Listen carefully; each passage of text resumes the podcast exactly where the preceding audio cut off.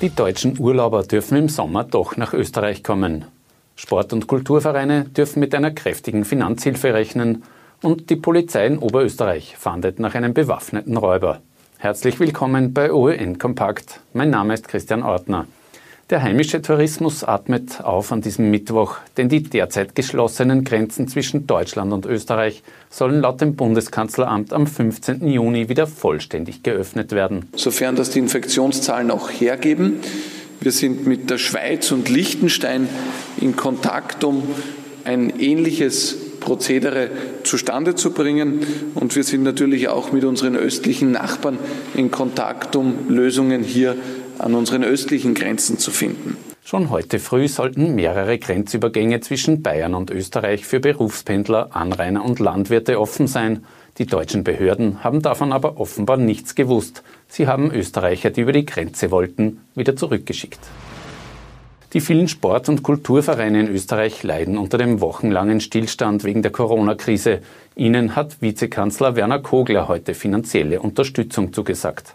Alle, die nicht auf Gewinn gerichtet sind, sondern gemeinnütziges Engagement in unserer Gesellschaft leisten. Dafür gibt es einen eigenen Fonds. Insgesamt sollen 700 Millionen Euro an die Vereine fließen. Kogler spricht wörtlich von einer beachtlichen Summe, die europaweit vergleichsweise einmalig sei. Weil wir äh, schon äh, einkalkulieren, dass äh, gerade viele Vereine in diesem Bereich, etwa im Sport, Kunst und Kultur, Beeinträchtigungen haben, die über zwei, drei Monate hinausgehen. Teilweise wissen wir das ja schon und deshalb ist es einmal auf zwei Quartale angelegt.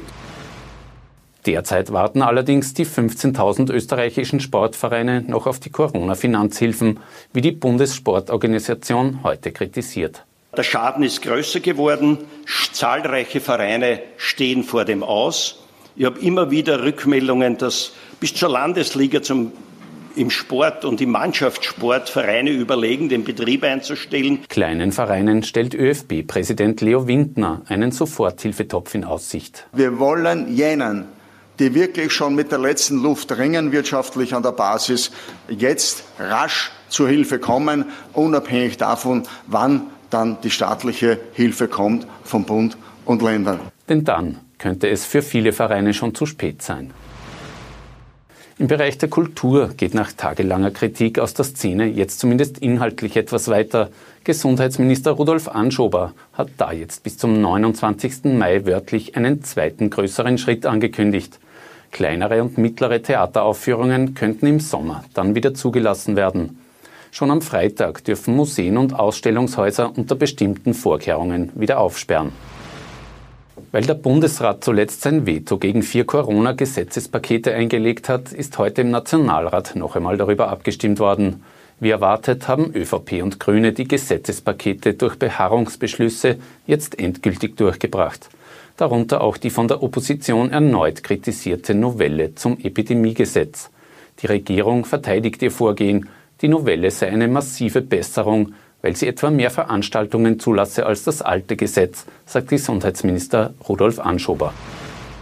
Der weltweit größte Reiseveranstalter TUI will wegen der Corona-bedingten Flaute 8000 Arbeitsplätze abbauen. Mehr als jeder zehnte der 70.000 Beschäftigten des deutschen Konzerns würde damit seinen Job verlieren.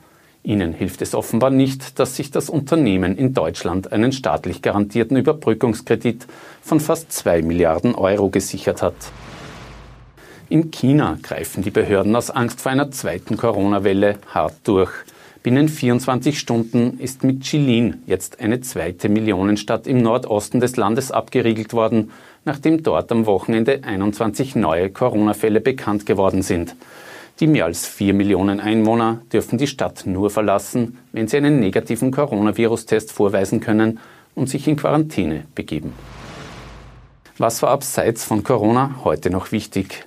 In Österreich werden in den kommenden zehn Jahren 2,4 Milliarden Euro in den Ausbau und Umbau von Schulgebäuden investiert. Das hat die Regierungsspitze an diesem Mittwoch angekündigt.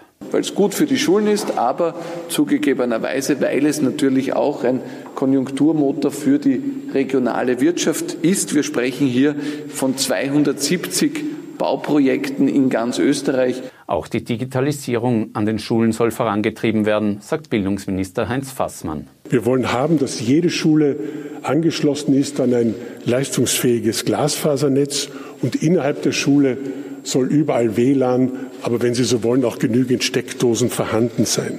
In Oberösterreich sind im Rahmen des Bauprogramms fünf neue Schulstandorte im Zentralraum geplant. In Alkoven im Bezirk Everding ist heute früh der Fahrer eines Geldtransporters überfallen worden.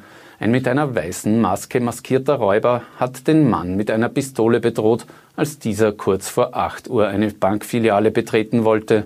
Der Täter ist mit einem Geldkoffer geflüchtet. Die Polizei hat vorerst erfolglos nach ihm gefahndet. Das war's mit einem kompakten Nachrichtenüberblick am Mittwoch. Wir sind morgen wieder für Sie da. Auf Wiedersehen.